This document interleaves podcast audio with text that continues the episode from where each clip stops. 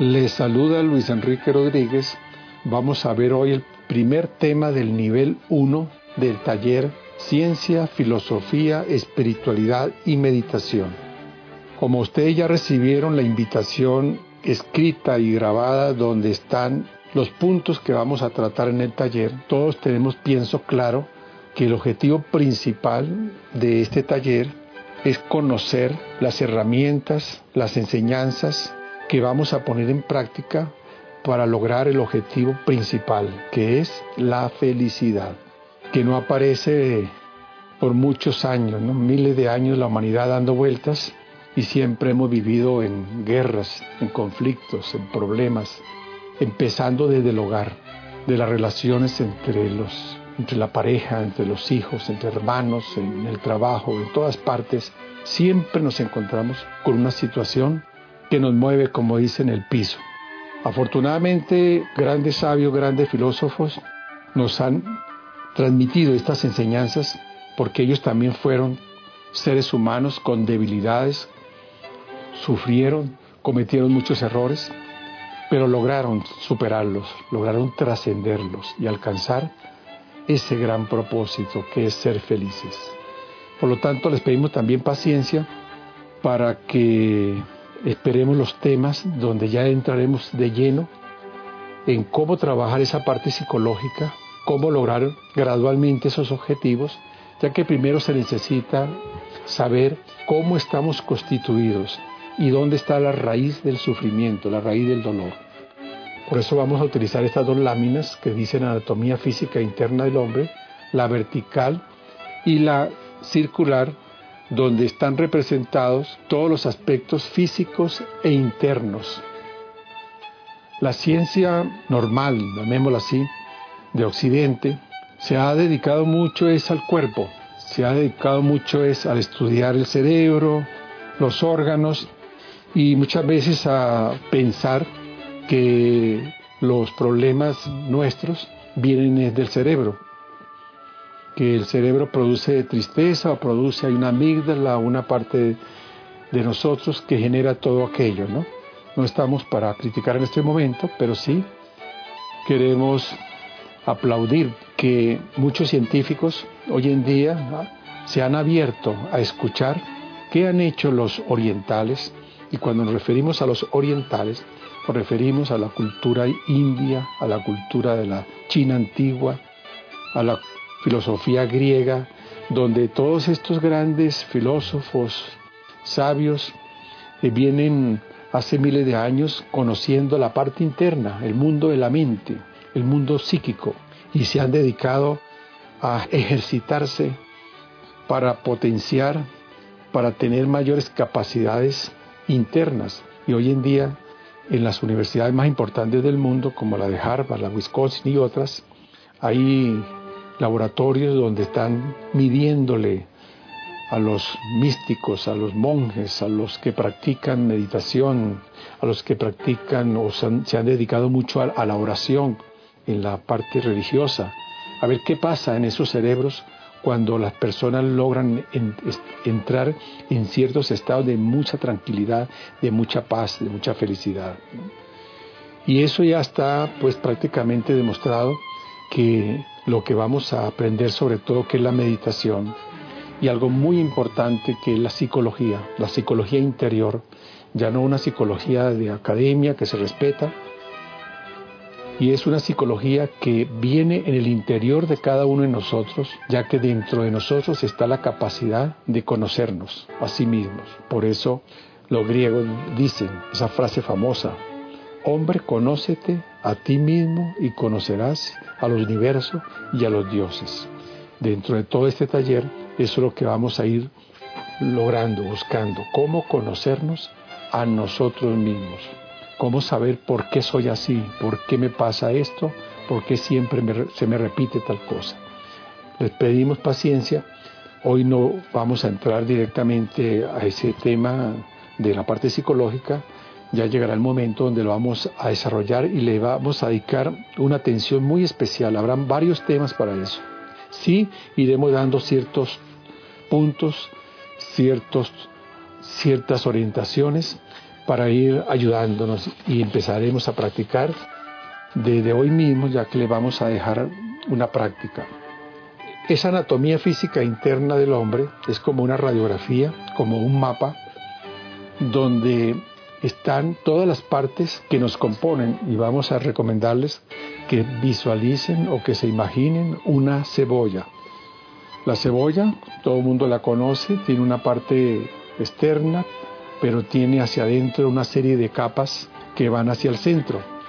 Este símbolo de la cebolla es muy antiguo, muy conocido en estas filosofías. La parte externa viene a representar eh, como un carro, un vehículo, en el cual va un conductor, va el chofer. Pensar que un carro se estrelló solo o que un carro cometió tal infracción es algo que no tiene lógica, ¿verdad? Ese carro no va solo, ese carro lleva un conductor. Hoy en día, bueno, ya se hablan de carros que son manejados a control remoto, pero ese carro no se mueve solo, alguien lo está controlando. Y eso es lo que vamos a, a tener muy en cuenta acá, que el cuerpo solamente es un instrumento de alguien que está adentro y que no es nada físico. No es algo que un médico abra el cerebro y lo va a encontrar. No va a encontrar los pensamientos, va a encontrar, simplemente encuentra el instrumento a través del cual se manifiestan los pensamientos, se manifiestan las emociones. Pero hay alguien que es el pensador, hay, hay alguien que es el que siente. El cuerpo solamente responde a quien está dentro. Estos niveles que vemos ahí en la lámina son capas y capas que se manifiestan en mundos paralelos, en frecuencias distintas, pero esto de los mundos paralelos, de este mundo que llamamos cuántico, como lo vemos ahí en el nivel 4, todo eso lo veremos un poco más adelante, un, tema que vamos a ver sobre los mundos paralelos, sobre las dimensiones, porque realmente la materia que nosotros conocemos, que es lo que más ha estudiado la ciencia, ella reconoce que tenemos materia y energía. Pero hay algo más que eso. Afortunadamente, repito, los científicos están acercándose a darse cuenta que detrás del átomo no solamente hay materia y energía, sino hay una inteligencia, que la podríamos también llamar conciencia. Los gastroenterólogos, hablando de salud un poco aquí, ya hoy en día se dieron cuenta que todos los problemas digestivos, de colon inflamable, irritable, etcétera, pues responde a estados emocionales. Y hoy en día ha surgido una especialidad científica que se llama neurogastroenterología. Y ellos mismos ya lo, lo toman ya como algo científico, donde dicen que el sistema digestivo tiene una inteligencia y se habla ya de un segundo cerebro, donde esos órganos, esas células, esos átomos son y tienen inteligencia y captan. Y es como, como se habla en la física cuántica, que los átomos, cuando alguien va a hacer un experimento, tiene conciencia de lo que, de la influencia del científico, del investigador. O sea, todo en la naturaleza porque esto lo vamos a tener en cuenta ya como algo muy importante dentro de todo el taller. Todo órgano, todo átomo tiene inteligencia. Todo en el universo hay una inteligencia detrás de cada materia. Por lo tanto, cualquier actitud mental, cualquier actitud nuestra repercute en todo nuestro organismo. Estamos tocando puntos varios, pareciera que estuviéramos saltando de aquí para allá, pero es para que vayamos viendo que hay una cantidad de aspectos que vamos a, integrar, a integrar, para darnos cuenta que nada está separado, nada está desligado, todo está interconectado, porque la ciencia pues separó las cosas, ¿no? El cerebro por un lado, el hígado por otro, y hay un médico que se especializa en esto y en lo otro, pero se necesita ver el todo, donde hay, no, solamente hay que, como decía la Organización Mundial de la Salud, en la humanidad no hay tantos No hay tantas enfermedades, sino lo que hay que hay, lo que hay son enfermos. Y la parte enferma es la mente. La parte enferma es la parte emocional. El alma está enferma. Y esa alma la tenemos acá en el nivel 5, ¿verdad? Donde hay un alma. Podemos partir de que todos los grandes sabios siempre han dicho que tenemos un cuerpo, poseemos un alma y somos un espíritu. Repito, tenemos un cuerpo, poseemos un alma y somos un espíritu. Y hacia allá vamos para saber realmente quiénes somos y por qué estamos aquí y por qué me pasa lo que me pasa. Entre el alma y el cuerpo físico hay unos instrumentos, unos cuerpos, para llamarlos así, porque todo esto son cuerpos energéticos, que el alma para manifestarse en el cuerpo físico lo hace a través del mundo mental y el mundo emocional. Y en la parte más profunda está el mundo perfecto, del mundo del alma hacia arriba, hacia la parte interna, hacia el centro, allá todo está bien. En el mundo de la conciencia, en el mundo del espíritu, todo está perfecto. Ahí hay orden. El desorden está hacia abajo, en el mundo mental y en el mundo emocional. Y hacia allá vamos en este taller, a que conozcamos todo ese mundo donde se han acumulado una cantidad de situaciones, de eventos, de circunstancias que están ahí y quisiéramos sacarnos de la cabeza tantas impresiones que nos molestan, que nos perturban, tantos recuerdos que no nos dejan dormir y que no sabemos qué hacer. Hacemos cursos, hacemos talleres y muchas veces hasta practicamos meditación, pero esa meditación no deja de ser a veces una, sino una pastilla que tomamos en el momento. Y llegamos a la casa, llegamos al trabajo y parece que no hubiéramos hecho nada, porque ha faltado algo importante que es el conocimiento de qué es lo que está en el mundo mental y en el mundo emocional que no lo hemos logrado superar. Esta alma tiene algo muy importante, nosotros en nuestro interior, esta alma tiene un conocimiento innato y esa es la parte fundamental de este taller, saber quién es el que va a asumir la dirección de nuestra vida con la ayuda de la parte interna que es el ser les recomiendo que imaginen una semilla. Puede ser de aguacate, que es una semilla más bien grande. Esa semilla de aguacate, cuando la colocamos ahí en la tierra, en un ambiente apropiado, ella ya sabe lo que viene y lo que va a hacer.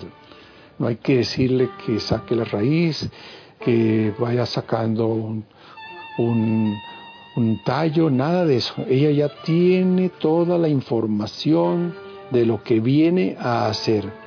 Ya viene incorporado, ya viene, como dicen, con todo el equipo completo. Solamente necesita el agua, la tierra, el aire, el sol, pero ella ya tiene un conocimiento interior. Igualmente somos nosotros. Cada alma cuando llega al mundo trae una esencia que la vemos ahí en el, en el mundo quinto, la esencia.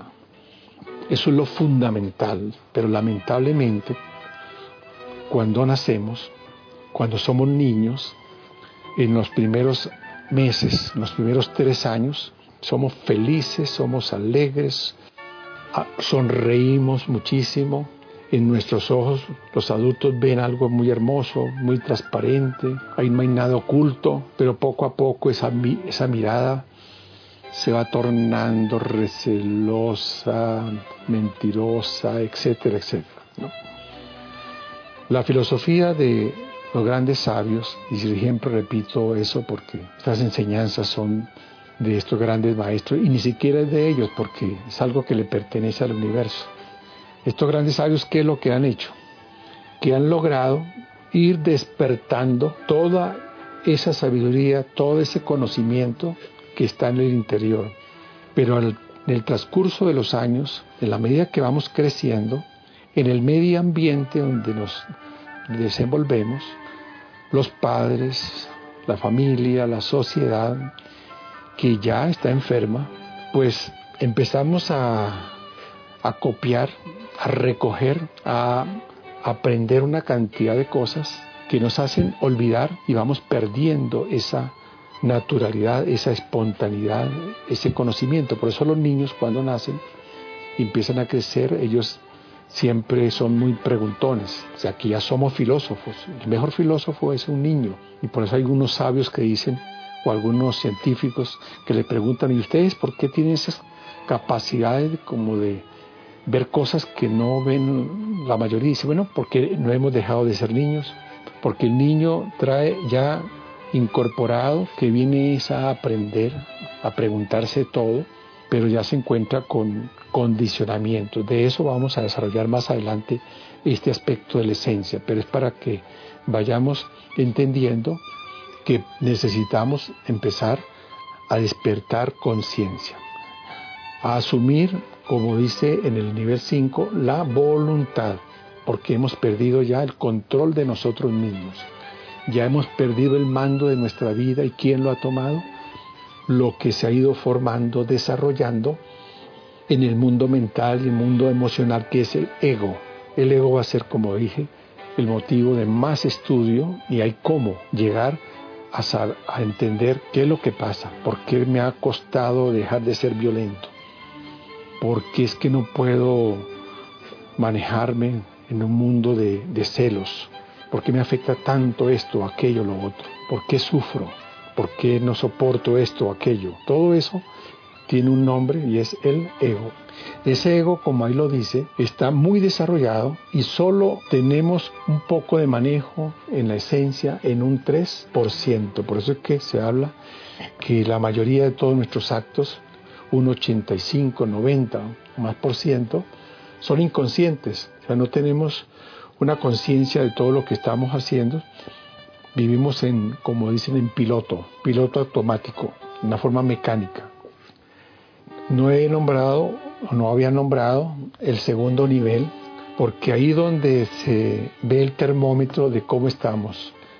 Un niño, como estábamos diciendo, los niños se caracterizan por cansar a los adultos, porque el niño todo el día corre, salta, se mueve, muy inquieto, mucha energía, demasiada vitalidad. Han hecho experimentos donde han colocado a un niño cuando se despierte, le dicen a un deportista de alto rendimiento que acompañe a ese niño desde que se despierte hasta que se acuesta y que haga todo lo que él hace. No le ha llegado a mediodía, lo agota. El adulto podemos, podemos tener fuerza física, pero no podemos o no tenemos vitalidad. Esa vitalidad con la cual nacemos se va perdiendo gradualmente y el cansancio, el agotamiento, las enfermedades no se deben tanto ni siquiera a la actividad física, sino a excesivo trabajo mental, de excesivo desgaste emocional. El desgaste que tenemos los seres humanos de tanta pensadera, de tantas emociones negativas, hablándolo en términos concretos, es brutal. Es un desgaste terrible. Y ahí donde está la causa de todas las enfermedades. Por eso eh, se conoce mucho que las personas que tienen mucha actividad intelectual generalmente se desgastan mucho. Y no estamos diciendo que no se pueda tener, pero en la medida que vamos aprendiendo a estar más relajados, más conscientes, más en presente, pues sí, gastamos energía, pero no tanta como generalmente nos ocurre porque sin estar haciendo nada estamos pensando y pensando y pensando. ¿no? Es necesario tener ya más dominio, más control del pensamiento, de las emociones, para que este mundo vital, que se le conoce en algunos estudios como el aura, el campo energético que acompaña y que sustenta la vida, de eso también vamos a tener un tema aparte, hablar del cuerpo vital, del cuerpo del aura. Cada uno de ellos está en una dimensión distinta. De eso también, como le dije anteriormente, vamos a tener un tema donde vamos, a hablar de universos paralelos, de mundos paralelos, del mundo cuántico y de otros mundos que están más en lo profundo. En el nivel 6, ahí tenemos un término del cual se habla mucho, que nos falta conciencia, que somos inconscientes, pero realmente el mundo consciente no es algo que simplemente a, nivel mental lo vamos a lograr, porque ese ha sido el error de la humanidad, que todo lo ha querido resolver con la mente. Y el mundo mental sí tiene su utilidad para aprender un trabajo, una profesión, un arte, se requiere la mente. Pero la mente no tiene capacidad o no está hecha para que pueda comprender lo que está más allá de la mente. Y la ciencia siempre ha pensado que generalmente, como lo decía Descartes, ¿no? Pienso, luego existo. Y de ahí surgió todo un mundo de pensadores queriendo resolver todo con la mente. Y la prueba ha sido que no se ha logrado. Para lograr comprender lo que está más allá de la mente se requiere lo que se llama el silencio.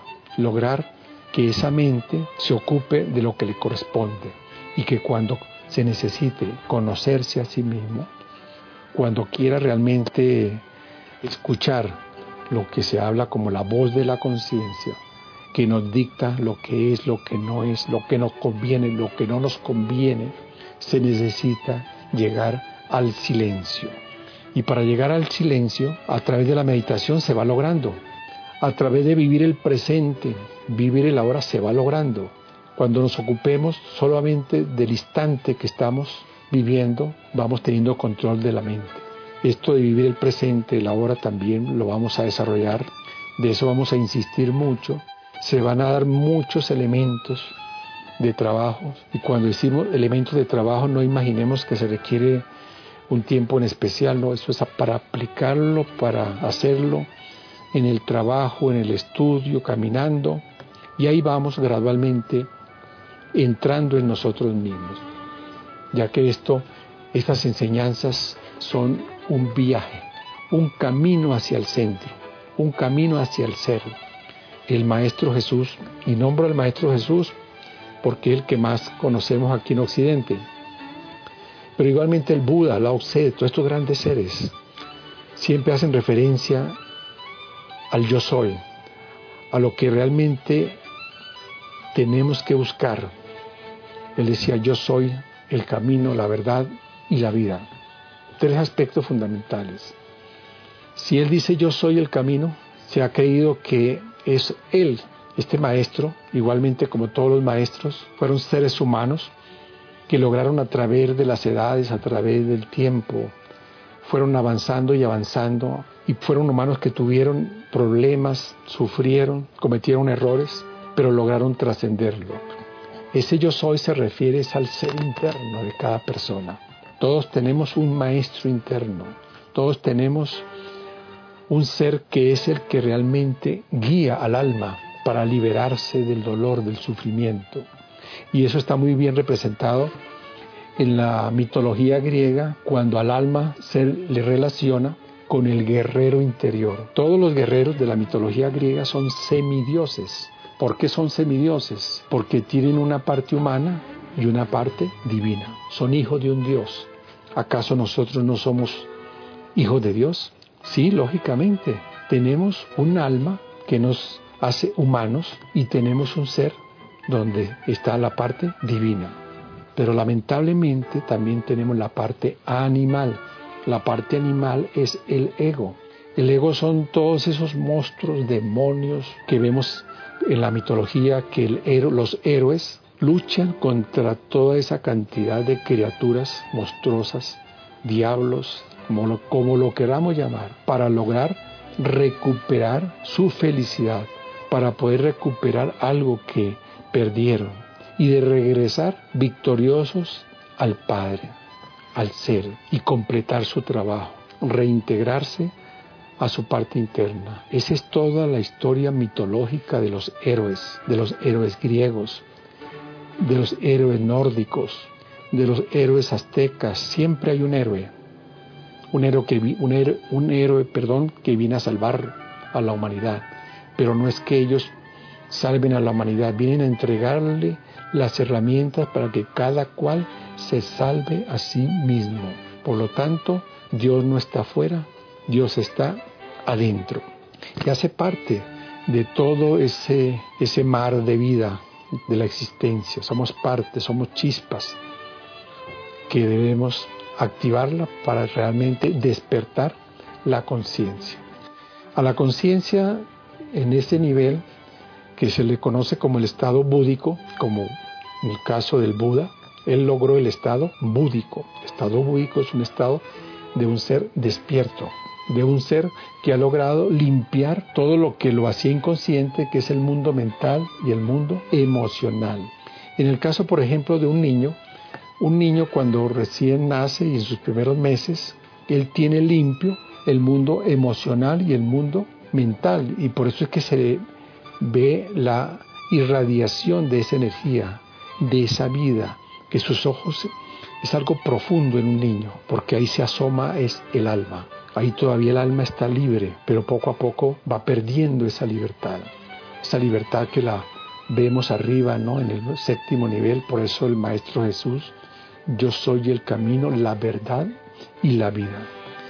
Y él decía, busca la verdad y ella os hará libres. Y esa verdad está dentro de nosotros, no está afuera. Lo que tenemos en la mente y en la emoción es que la mentira, vivimos en una mentira. Tenemos que liberarnos de lo que no nos permite realmente ser libres, porque dependemos siempre de algo, de alguien. Tenemos que apoyarnos en una persona, en una posición, en un cargo, en un título. Y en el fondo por eso es que tenemos un gran vacío, una gran soledad hay hoy en día y siempre la ha habido en la mayoría de los seres humanos. Buscamos llenarlas con cosas, con tener cosas y, y no, no, no es suficiente lo que tenemos. Y creemos que a lo mejor teniendo una persona, una pareja, vivir aquí o vivir allá vamos a ser felices. Y en verdad pues siempre caemos como en la decepción porque la realidad nos muestra que eso no, no nos da resultado. Y así vivimos en una forma inconsciente y necesitamos ya empezar a ese conocimiento de sí mismo. En los siguientes temas vamos a ir profundizando, vamos a aprender a meditar, vamos a aprender a respirar, vamos a empezar a aprender a alimentarnos, porque todo es un conjunto de elementos que necesitamos revisar para mejorar lo que se conoce como el nivel vibratorio. El nivel vibratorio lo va a determinar este mundo vital, que realmente tengamos más energía, tengamos más entusiasmo, más voluntad, porque nos falta mucha voluntad. Lo que más tenemos son deseos y el deseo se confunde a veces con voluntad. A una persona que le, le pidan un favor para que vaya a ayudar a, otra, a veces ya en ese momento le da un dolor de cabeza, eh, le sale otra cosa, pero si le dicen que van a regalarle oro porque van, están distribuyendo oro, bueno, ahí se le quita el dolor de cabeza, porque eso es deseo. Entonces la voluntad es una facultad del alma. Por eso los guerreros siempre tienen un símbolo o tienen tres símbolos muy importantes, que es el escudo. El escudo representa la parte superior que es la sabiduría. Tienen una espada que es la voluntad y tienen un, escudo que es la conciencia son los tres elementos del guerrero, la sabiduría, la voluntad y la conciencia. Y por eso en algún momento les enviaremos un pequeño link, un video, donde está Perseo con el escudo, observando a través del escudo a la medusa para poderla eliminar. La medusa no es otra cosa que el cúmulo de debilidades, de miedos, de errores, de ira, de odio, de codicia, de avaricia, pereza, bueno, todo, todo eso que en el Maestro Jesús hablaban de los siete pecados capitales. Esos siete pecados capitales tienen invadido el templo. Y por eso Jesús se dice que agarró un látigo y sacó los mercaderes del templo. Y se piensa que en verdad en la vida el Maestro Jesús tuvo ese momento de violencia. Eso, eso es un símbolo. Eso es una analogía a lo que cada uno de nosotros debe hacer. Tomar el látigo de la voluntad para erradicar, para sacar toda esa cantidad de defectos. Por eso se dice que somos un templo vivo de Dios, que el Espíritu Divino mora en nosotros, pero no se puede manifestar porque hay un mundo lleno de oscuridad, no puede entrar la luz a nuestro interior, así como cuando uno está, por ejemplo, en en algún lugar y el sol está esplendoroso, está un día radiante, pero aparece la nube. Y por más fuerte que sea el sol, el sol, ese nubarrón no deja pasar la luz. Así es el ego. El ego es la sombra, como dijo Carlos Gustavo Jung, que no permita, no permite que esa luz llegue a nosotros. Cuando entramos en meditación, cuando logramos entrar en silencio interno, poco a poco van apareciendo rayos de luz que nos traen entendimiento, que nos traen comprensión, que nos revela una cantidad de soluciones y también va llegándonos esos estados de alegría, de felicidad propia, que no dependen de otra persona. Y eso es algo muy valioso, que la felicidad, el amor, la belleza están dentro de nosotros. Por eso una cosa es la belleza y otra cosa es ser bonito o bonita. Porque la belleza es algo que viene del alma, como la de un niño. Esa belleza está en el interior y tanto que hablamos de la palabra amor, ya para ir terminando esta primera etapa. Una de las grandes anhelos de un hombre es ser feliz, lo mismo que la mujer, y se habla mucho del amor. Y hay muchos anhelos, hay la esperanza de que alguien me va a hacer feliz y me ilusiono con aquella persona y hago planes. Pero cuando ya viene la relación entre esas dos personas, imagínense esas dos, dos láminas ¿no? de dos personas, cada una representando el mundo externo e interno de las dos personas. Cuando se encuentran dos personas, en verdad lo que aparece a primera vista pues es la apariencia, el mundo externo, al cual se le dedica pues mucha importancia. Pero no sabemos ni el uno ni el otro con qué se va a encontrar. Se hace ideas, se hace ilusiones, pero todos esos proyectos tan bonitos, todas esas palabras, todas esas promesas, con el tiempo empiezan a aparecer cosas que el uno y el otro se asombra porque se encuentra ya con un personaje o con personajes que no estaban en el proyecto y empiezan los conflictos, empiezan los problemas, porque ni el uno ni el otro se conoce a sí mismos. No vamos a decir que se tienen que encontrar dos personas perfectas, pero cuando cada uno ya tiene más claro que en su interior lleva eso, esas cosas se pueden trabajar en parejas, se pueden ayudar o el que la conoce puede ayudar a la otra, para así ya traspasar simplemente el deseo, porque en la mayoría de los casos lo que los atrajo fue el deseo. El amor es algo ya más profundo, que solamente, como decía un maestro, solamente las grandes, las, grandes salvas, almas saben y pueden amar. Cuando se practica la meditación, y repito lo de la meditación porque es una práctica que debemos incorporarla en nuestras vidas, ya que la meditación es una puerta de entrada al mundo interno para comprobar que primero sí realmente somos un alma, para comprobar que sí hay un ser interior, para tener certeza de que en nuestro interior está lo que andamos buscando.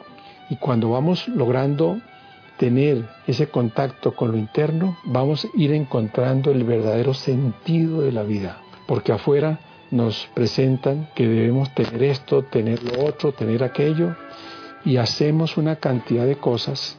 Por eso podríamos ya resumir en lo que podríamos llamar los verbos, los verbos que utilizamos en la vida común y corriente. En la parte externa, los verbos que más tenemos en mente es hacer cosas para tener cosas. El verbo hacer y el verbo tener. Eso es lo que está siempre en nuestra mente, que sería el verbo pensar. ¿En, qué, en, qué ¿En qué pensamos la mayoría de todos? En hacer cosas para tener cosas.